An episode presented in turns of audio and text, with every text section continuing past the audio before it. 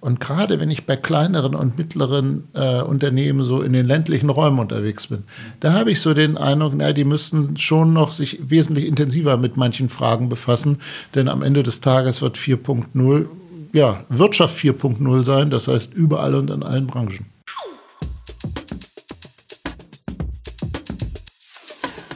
Herzlich willkommen zum Indie4 Podcast, dem Podcast für alles rund um die Industrie 4.0. Mit spannenden Gästen aus Industrie, Forschung und der Politik.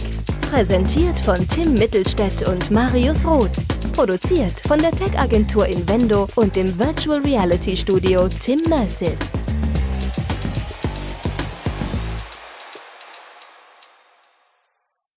Hallo und herzlich willkommen zum Indie4 Podcast mit Tim. Und Marius, wie geht's dir? Ja, mir geht's gut. Ich bin sehr gespannt darauf, was wir heute so erfahren werden, denn heute haben wir Stefan Weil, unseren Ministerpräsidenten von Niedersachsen, zu Gast. Genau, wir sitzen sogar schon in seinem Büro hier mitten im Landtag. Äh, sehr schick eingerichtet hier. Äh, wir haben Wasser, Säfte und alles, was wir brauchen, vor uns stehen, gucken hier über Hannover hinweg, beziehungsweise eigentlich sehen wir nur die Marktkirche so richtig ähm, und warten, dass er hier auftaucht. Und dann werden wir ein paar Themen anreißen: Thema Automatisierung, China, VW, ähm, das bedingungslose Grundeinkommen, was man eben so einen SPD-Politiker eben auch fragen kann. Richtig, und da geht es ja auch immer um die Gemeinschaft und es geht auch darum, einfach mal alle Leute mitzunehmen. Und deswegen wollen wir halt auch mal erfahren, wie schaffen wir das überhaupt, diesen gesellschaftlichen Wandel hinzukriegen und was kann Niedersachsen eigentlich in dem Bereich? Und ob wir das alles beantworten können, das hört ihr jetzt in der Folge.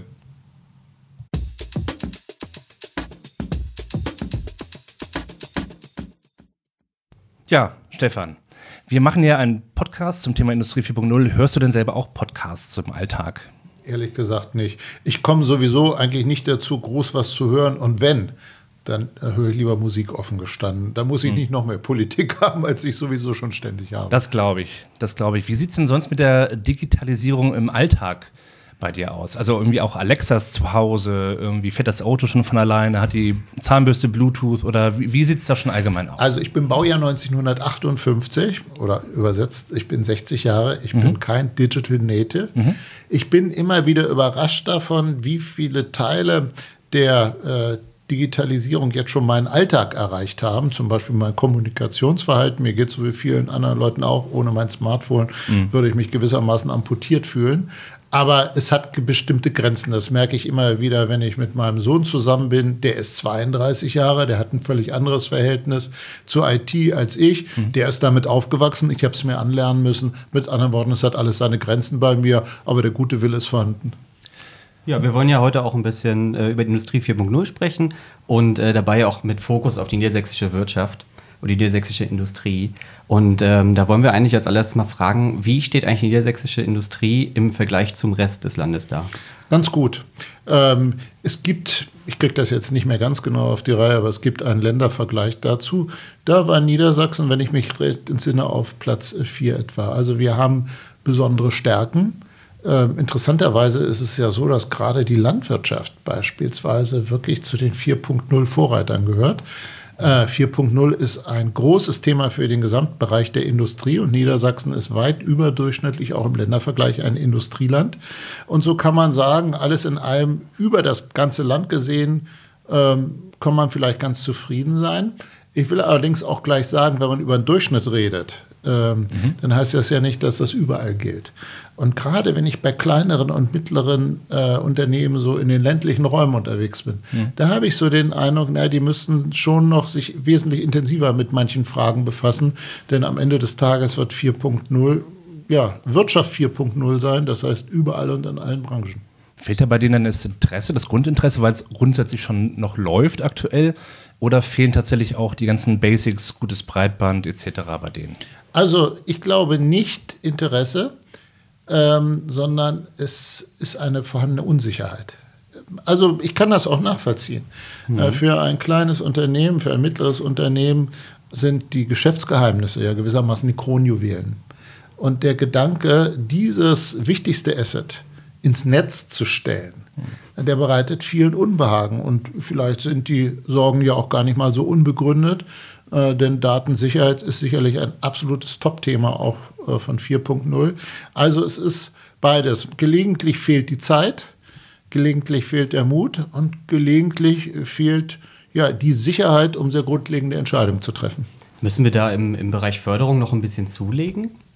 Das macht mich manchmal so ein bisschen stutzig, wenn mir äh, Industrie- und Handelskammern berichten, dass beispielsweise ihre äh, Fortbildungsangebote in Sachen Datensicherheit, um mal bei dem Beispiel zu bleiben, äh, teilweise ja nicht sonderlich gut nachgefragt sind. Hm. Dabei gibt es für viele Unternehmen wahrscheinlich auf sich wenig wichtigere Themen als gerade dieses. Hm. Wir hatten schon eine Folge mit dem Verfassungsschutz zum Beispiel auch zu dem Thema hier zum Thema Datensicherheit, Hackerangriffe auch aus dem Ausland. Da kam dann oft auch das Wort äh, China ähm, mit, mit rein. Ähm, wie sehen Sie denn sozusagen die Zusammenarbeit Niedersachsens mit ähm, der Welt oder dem Status von Niedersachsen als Industrieland im internationalen Vergleich? Meinst du jetzt mit Sie die Unternehmen oder meinst du mit Sie mich? Weil eigentlich wollten wir uns ja duzen.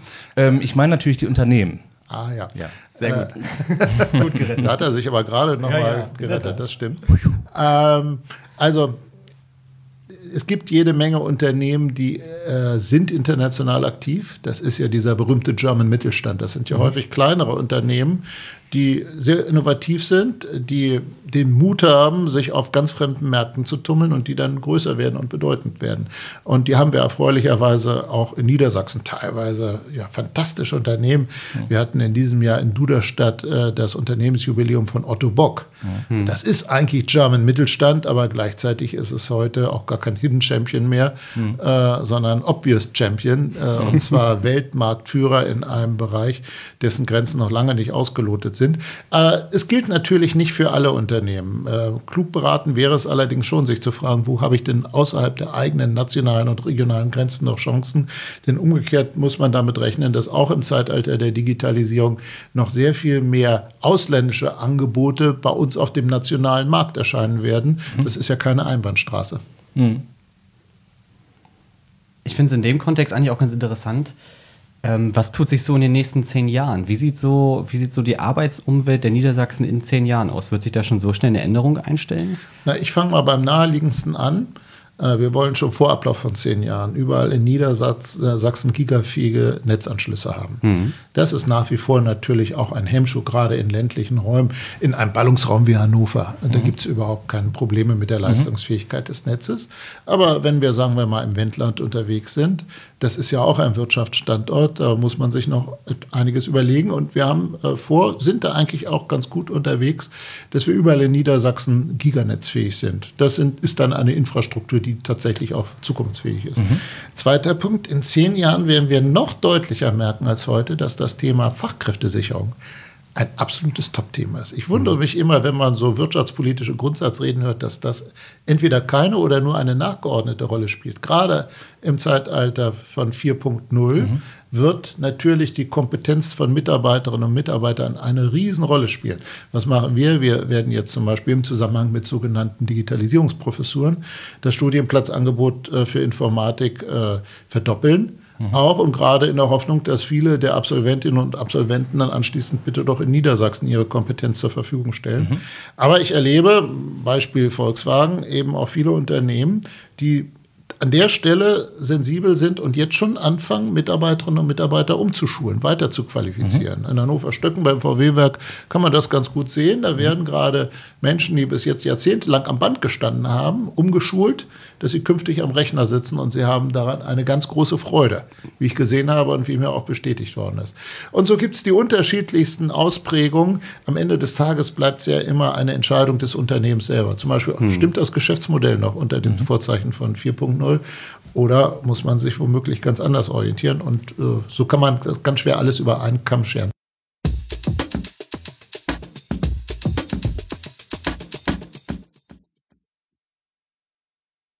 Werbung.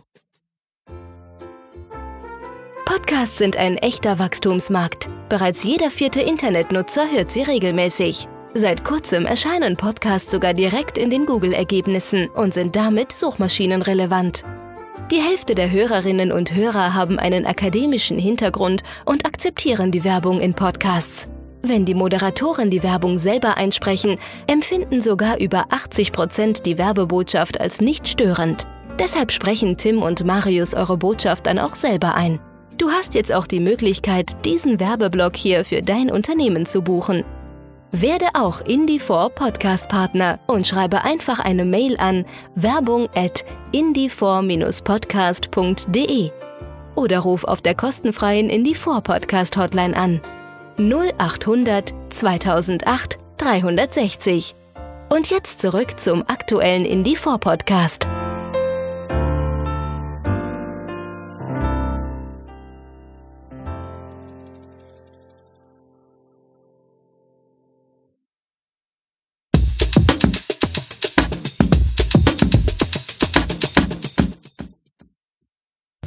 Das ist tatsächlich etwas, was wir jetzt halt auch im, im Laufe dieses Podcasts immer wieder mitbekommen, ist, dass wir natürlich alle Menschen mitnehmen müssen. Ähm, es ist ja nicht so, dass man dann einfach, dass einfach bestimmte Stellen nicht mehr gebraucht werden, sondern dass man sie halt nur mal umschulen muss und dass man den Leuten halt die Möglichkeit geben muss, halt einfach weiterzuarbeiten.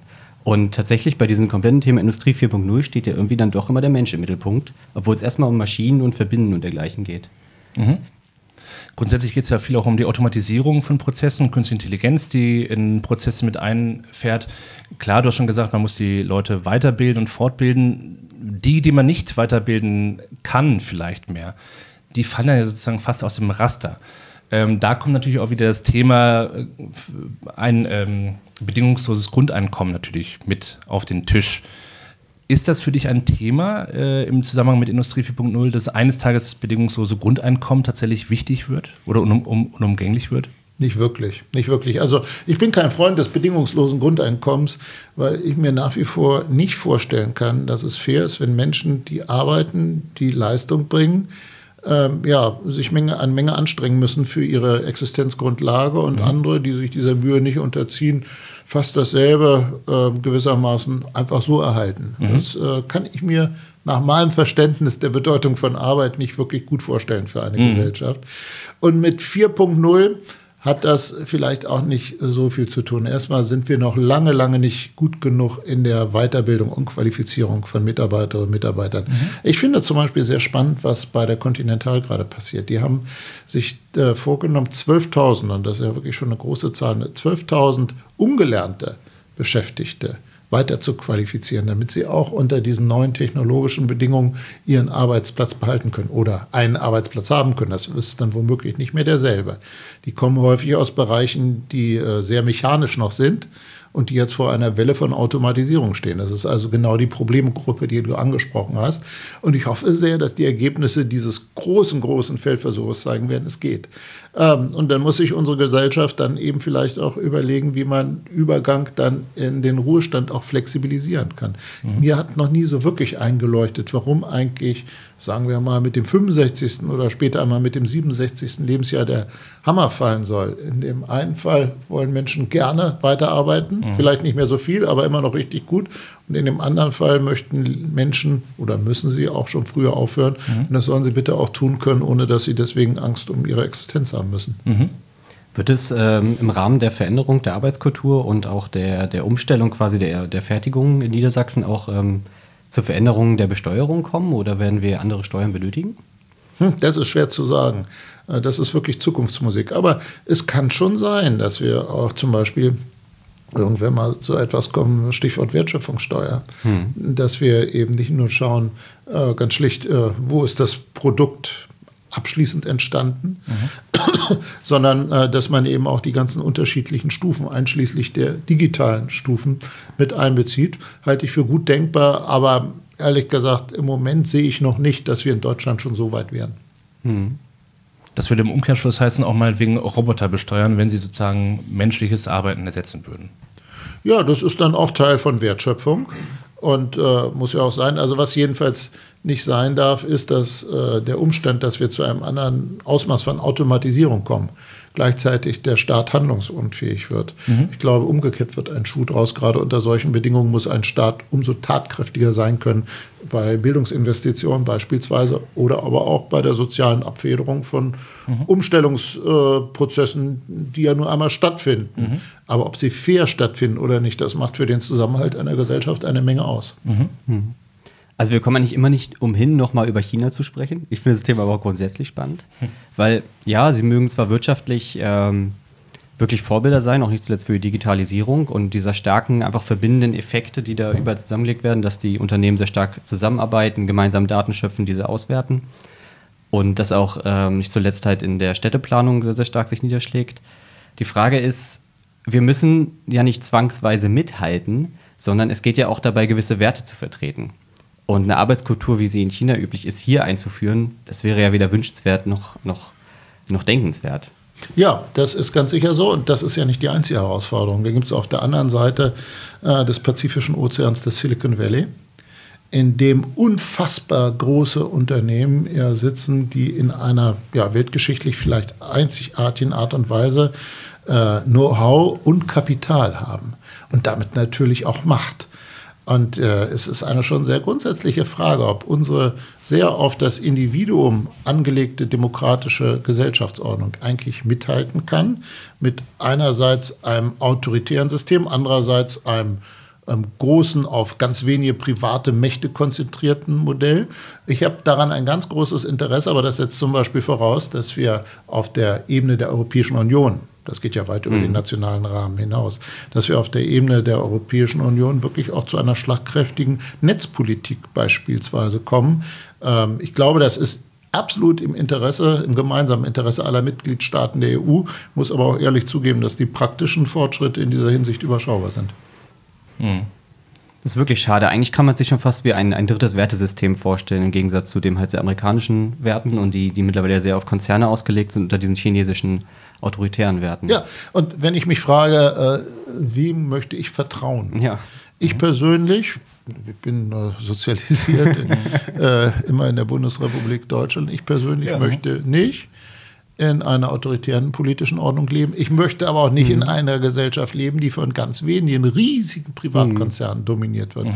In beiden Fällen äh, würde ich mich jedenfalls nicht wohlfühlen. Ich wünsche mir eine Gesellschaftsordnung, so wie wir sie jetzt haben und mhm. wir sie, wie wir sie aber auch verteidigen müssen. Mhm. Und das können wir nicht durch Abgrenzung. Das können wir nur dadurch, dass wir besser werden. Mhm. Wo wir schon bei den großen Konzernen sind, Sie sind ja auch im Aufsichtsrat von VW. Ähm, als Ministerpräsident, ähm, gehen denn die Fortschritte bei VW, was das Thema Digitalisierung, Industrie 4.0 etc. angeht, äh, bei VW so voran, wie sich das ein Aufsichtsrat wünscht? Oder würden Sie sagen, da muss an manchen Stellen noch ein bisschen mehr gemacht werden? Also ist, man kann sicherlich immer noch äh, sich noch mehr Tempo wünschen, aber ehrlich gesagt, wenn ich mir vorstelle, was in dieser Hinsicht allein in den letzten drei Jahren bei Volkswagen geschehen ist, das ist unglaublich. Äh, wir erleben jetzt im nächsten Jahr, dass die neue Produktfamilie auf den Markt kommt. Das sind dann nicht nur neue Antriebe, sondern das ist dann, ja, man kann sagen, auch das Smartphone auf vier Rädern. Mhm. Das heißt Connectivity, Teil äh, der Automobile äh, des, als Internet äh, oder Teil des Internets. Das ist äh, wirklich etwas, was jetzt nicht mehr Theorie ist, sondern immer mehr äh, Praxis wird. Und das ist ja noch nicht das Ende der Fahnenstange. Am Horizont äh, leuchtet dann das autonome Fahren, wie weit der Horizont auch mhm. ganz am Ende weg sein möge. Aber man muss schon sehen, dass ja die Automobilindustrie jetzt zur gleichen Zeit zwei Riesenherausforderungen zu bewältigen hat. Sie muss zum ersten Mal in, der Indust in ihrer Industriegeschichte wegkommen vom Verbrennungsmotor. Das ist ein Riesenprojekt. Mhm. Und Sie muss Teil des Internets werden und auch dort wettbewerbsfähig sein. Und das ist noch ein Riesenprojekt, also zwei Riesenprojekte zum gleichen Zeitpunkt. Deswegen ist das, was bei Volkswagen gerade stattfindet, wirklich ein gigantischer Umbau. Mhm. Ähm, manchmal wird das ein bisschen unterschätzt. Äh, was äh, von außen, was da im Inneren passiert. Mhm. Äh, also Volkswagen ist selbst über Dieselgate inzwischen deutlich hinaus. Vielleicht wird man ja eines Tages sagen, ohne Dieselgate, ohne diesen gewaltigen Tritt in den mhm. Hinterteil des, äh, des Konzerns, wäre man gar nicht so weit gekommen. Mhm. Beim Thema autonomen Fahren sind wir als Niedersachsen ja auch schon wirklich äh, ja, weit vorne. Äh, ich glaube, wo ist das nochmal? In Braunschweig, äh, Wolfenbüttel, Wolfsburg haben wir doch, glaube ich, schon eine Teststrecke offiziell mhm. für das autonome Fahren. Wann sehen Sie denn die ersten äh, autonom fahrenden Limousinen hier äh, am Landtag vorbeifahren? Also ich merke schon, dass ich mich mit dem Duzen leichter tue als du. Ach, ja, ach. Äh, Toll. Das schneiden wir. Richtig, nee, das, das bleibt, schneiden wir das, alles raus. Das bleibt drin. richtig, richtig professionell. Äh, gar keine Frage. Das bleibt drin. Ich bin gegen die Zensur im Netz. Ja. Äh, Frage, wann, wann düsen die ersten autonomen Fahrzeuge genau. hier am Land da vorbei? Das wird noch lange Zeit dauern. Also ich glaube, wir werden erleben, dass autonome Fahrzeuge innerhalb von Privatgeländen, zum Beispiel innerhalb von Betriebsgeländen, äh, relativ bald auch Teil des Systems werden, zum Beispiel Teil der Logistik, mhm. äh, bis sie Teil des allgemeinen Verkehrs werden. Ähm, das wird auch seine Zeit brauchen. Und dann wird es vielleicht beginnen, zum Beispiel mit dem Platooning ja. bei den großen Trucks ähm, und ähm, bis es dann bei den PKWs auch soweit ist. Mhm. Ja, gut. Also ein bisschen muss man sich da schon in Geduld üben offen gestanden, ich fahre so gern Auto. ähm, ich finde eigentlich schon eine Automatik nicht wirklich äh, mehr so aufregend. Ja. Ich schalte selber ja. auch gerne mhm. und das autonome Fahren brauche ich persönlich nicht. Okay. Okay, schon mal E-Roller gefahren hier durch Hannover? Nee, da habe ich nun wirklich ein ziemlich zwiespältiges dazu, weil das sind natürlich alles äh, elektrische Fortbewegungsmittel, typischerweise aufgeladen mit Kohlestrom. Mhm. Soll also keiner glauben, er würde gerade einen nachhaltigen Beitrag zum Klimaschutz leisten. Und ich selber hatte schon das eine Mal äh, oder das andere Mal die, äh, die, die Erfahrung, dass äh, es ein bisschen Glück war, dass da nichts Schlimmeres passiert ist, entweder bei dem äh, Scooterfahrer oder bei mir. Das fasst eigentlich ganz gut meine Anreise hierher nämlich zusammen, denn unser Tontechniker, den man hier jetzt nicht hört, der ist mit dem äh, mit dem E-Scooter hierher gekommen und ich bin dann extra links Fahrrad gefahren. Ich wollte eigentlich auch erst einnehmen, weil ich dachte, naja gut, ist jetzt doch nicht so toll für die Umwelt, ne? Aber wir sind auch nicht ganz so sicher gefahren. Also ne? äh, bei meiner äh, Konstitution gilt dann immer noch im Übrigen der alte Grundsatz, jeder Gang macht schlank. Ich finde, das ist auch ein ganz guter äh, Abschied an der Stelle, oder? Finde ich auch. Wir gehen jetzt mal in die Markthalle noch. Aber ein harter Absturz. Ja, richtig, aber äh, kauft trotzdem bitte gerne äh, den neuen VW ID dann, wenn er rauskommt. Ja, da würden wir uns alle freuen, auf jeden ja. Fall. Ja. Aber kurze Wege gerne zu Fuß. Alles klar, hat Spaß gemacht mit euch. Macht's Super. gut. Tschüss. Danke. Ciao. Sekunde nochmal wenn wir mal Fotos machen. Ja, gehen wir. ja, das war doch nett, ne?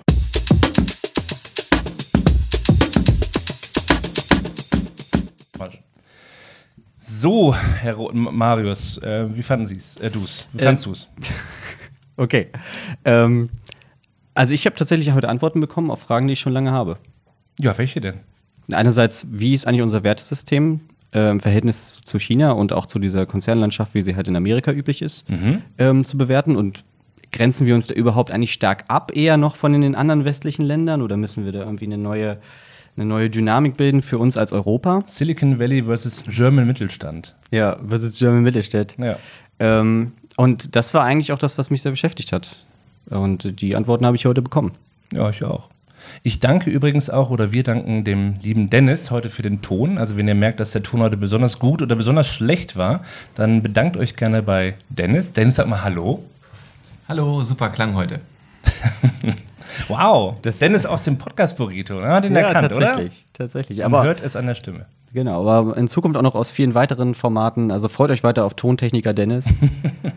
ähm, er tanzt gerade, man kann es leider nicht sehen. Ja, genau. Das, das Medium Podcast hat er vielleicht noch nicht ganz verstanden, aber den Ton hat er trotzdem super gemacht. Ich freue mich auch ähm, auf die nächste Folge, die 5G-Folge. Genau, Tim und ich sind einmal komplett äh, ausgerastet und über die 5G-Messe in Hannover gelaufen. alle, äh, alle Gratisgegenstände mitgenommen, äh, alles nochmal Probe gegessen dort und dann noch ein bisschen über Digitalisierung unterhalten. Inklusive einem 5G-WLAN-Kabel, was wir geschenkt bekommen haben. Aber das äh, da mehr nächste Woche zu. Ich kann es kaum erwarten. Auf jeden Fall. Freut euch drauf. Ähm, ja, wir freuen uns auf euch. Schaltet das nächste Mal wieder gerne ein bei iTunes, Spotify oder sonst wo, wo ihr eure Podcasts runterzieht. Und äh, gehabt euch wohl. Bis dann. Ciao.